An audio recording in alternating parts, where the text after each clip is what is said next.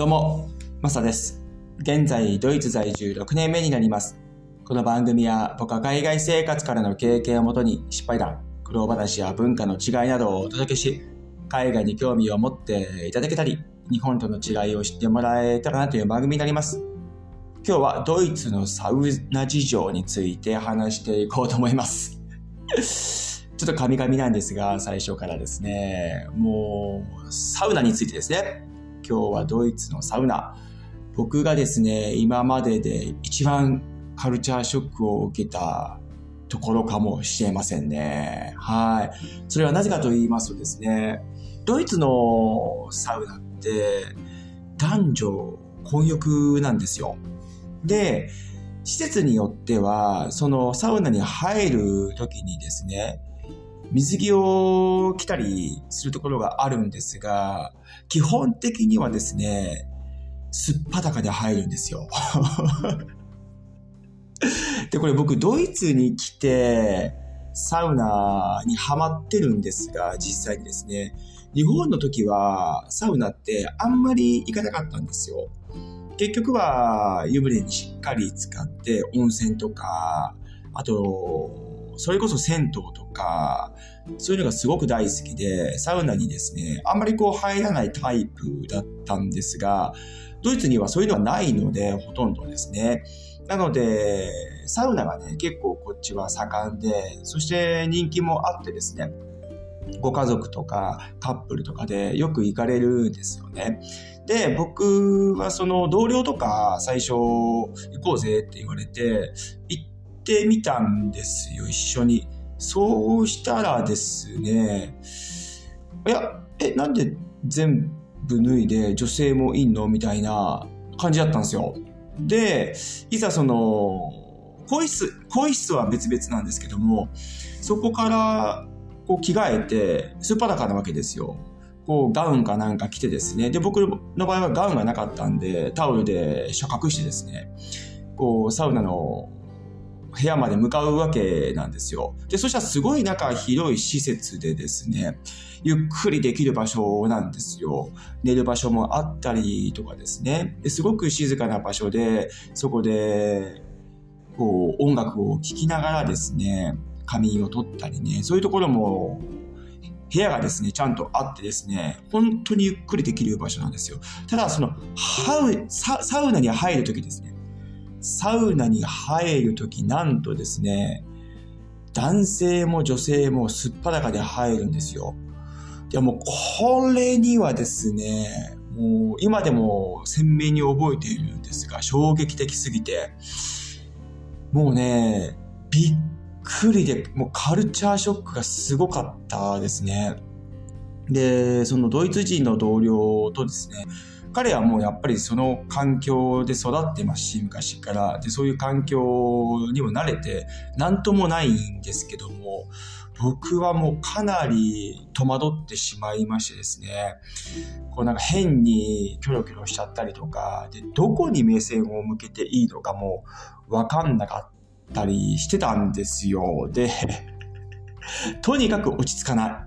もうほんとすごいですよ。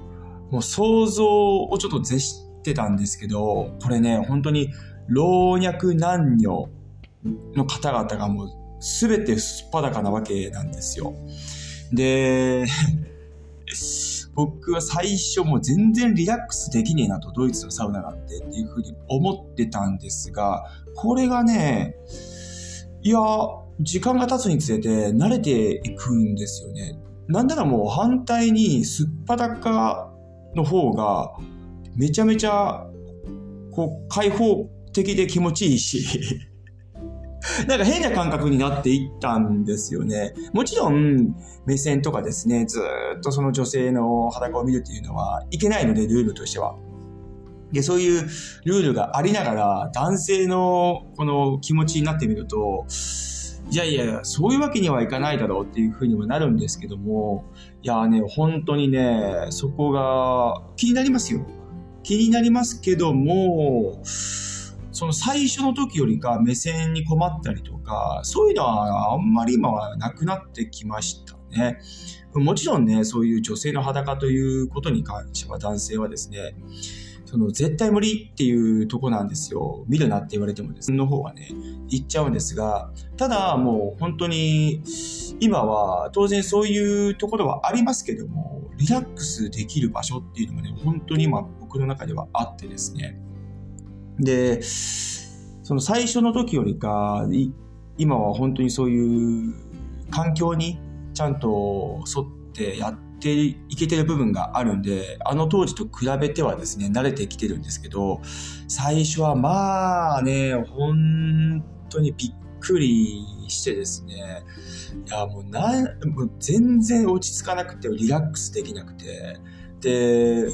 もう目線もどのようにしていいかもわかんなくてですね、とにかくそうじっと見るのだけはダメだぞっていう風に言われてたんですよ、行く前からですね。そこだけ気をつければあとは大丈夫だからみたいな。んなことできんの？とかって思いながら ねえ、でもただですね、これが、まあ環境なんでしょうね。慣れていくもんなんですよ。嘘だろうっていうふうにね、思うかもしれないですが、多少のね、さっき言った通り、目線というのは、こう気になるところはあるんですが、ただそれはそれでもう割り切ってるっていう感じですかね。うん。いや、こういうね、世界がね、あるんですよ。で、全部が全部で、ね、冒頭にも言った通り、施設によっては、水着を着たりね、入るところがあるので、そこは、えー、ご自分のですね、行きたいところに行けばいいという風な感じなので、無理にですね、すっぱだかに入るようなサウナに行く必要もないというところですね。うん嫌な人はドイツ人の中でもいますので、そこは水着を着てですね、入る方々も多くいらっしゃるので、うん、それはもう個人の行きたいようなところに行けばいいかなというふうに思うところですね。うんそれぞれの好みがあるので、で、僕はもう最初からそれだったので、もうそれにすっかり慣れてしまいましてですね、もう今はサウナのあのリラックスする場所にもうハマっちゃっておりまして、約2週間に1回ペースぐらいで行ってる感じなんですよ。うん。で、僕がいてるところはノイスっていう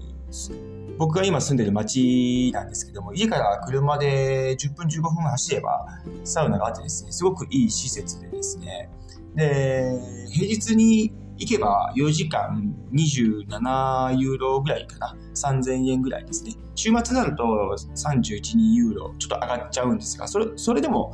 3200円とかそのぐらいですね。うん。で、中でレストランもあってね、ビールとかも飲めたり、食事もできるので、うん、非常にね、本当に、